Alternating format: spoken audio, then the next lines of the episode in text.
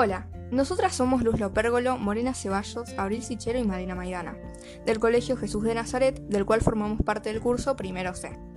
Vamos a desarrollar el mito El origen del fuego, que pertenece al pueblo mataco, los Huichis. Los mismos provienen del Chaco Central y Austral, en el centro de América del Sur, y su nombre tiene como significado animal salvaje.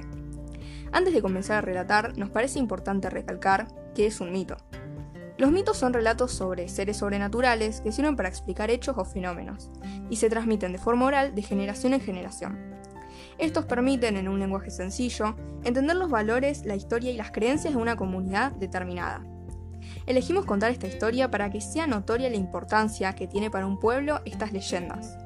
Al fin y al cabo, contarles el impacto que tuvo este cuento en la construcción de la ciudadanía del pueblo, ya que gracias a esta, los habitantes de este lugar comprenden el valor que tiene un recurso tan importante como el fuego en su región, incluyendo su moraleja y la importancia de la unión como pueblo.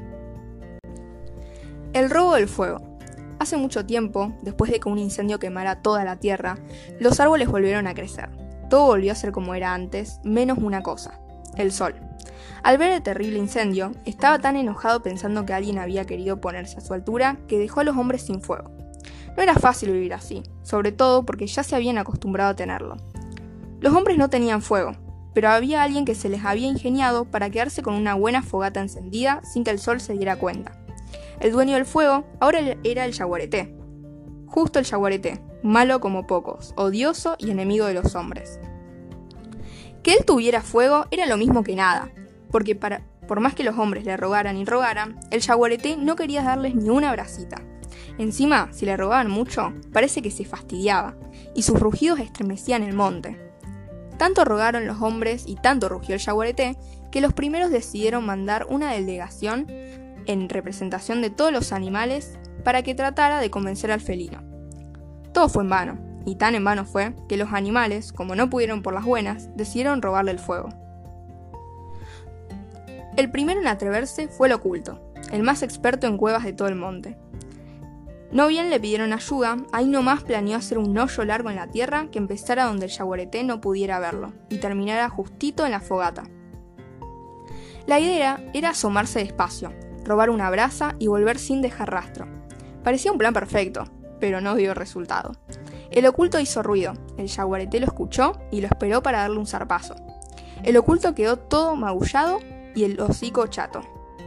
Cuando el oculto llegó malherido y con las manos vacías a donde estaban los otros animales, grande fue la decepción de todos. Fue el conejo entonces quien se ofreció para tan arriesgada prueba. Pensó que de nada valdría querer acercarse sin que el jaguarete lo viera, porque, hiciera lo que hiciera, el dueño del fuego era muy astuto. Tenía vista de lince y oído finísimo. Así que decidió acercarse con algún pretexto. Después de haber pensado mucho y sabiendo de antemano que el yaguareté siempre estaba hambriento, decidió acercarse ofreciéndole algo rico para comer. Con ayuda de la garza consiguió unos pescados y fue a verlo. El yaguareté enseguida olfateó el pescado y lo dejó acercarse. Déjalo ahí y andate nomás, le dijo.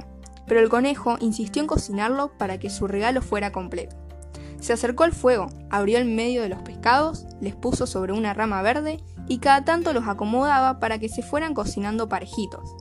Tanto tardaba que el yaguareté bostezaba de aburrimiento. Aprovechando su distracción, el conejo apoyó sobre las brasas la cola de una mojarrita a la que se le pegó una brasa pequeña. Rápido, el conejo la sacó del fuego, la puso debajo de su mandíbula y salió corriendo. Cuando el yaguareté se dio cuenta del engaño, saltó como un rayo y se puso a correr detrás del conejo. Casi lo alcanza, pero al verse acorralado, el conejo tiró a los yuyos secos la brasita, que se convirtió rápidamente en llamarada. Y creció y creció y creció hasta incendiar el monte. El yaguareté desesperado, aunque lo intentó, no pudo apagar el fuego. Los otros animales corrieron con ramas y cada uno se llevó un poquito de fuego para tener su propia fogata. El yaguareté se quedó muy enojado, más intratable que antes.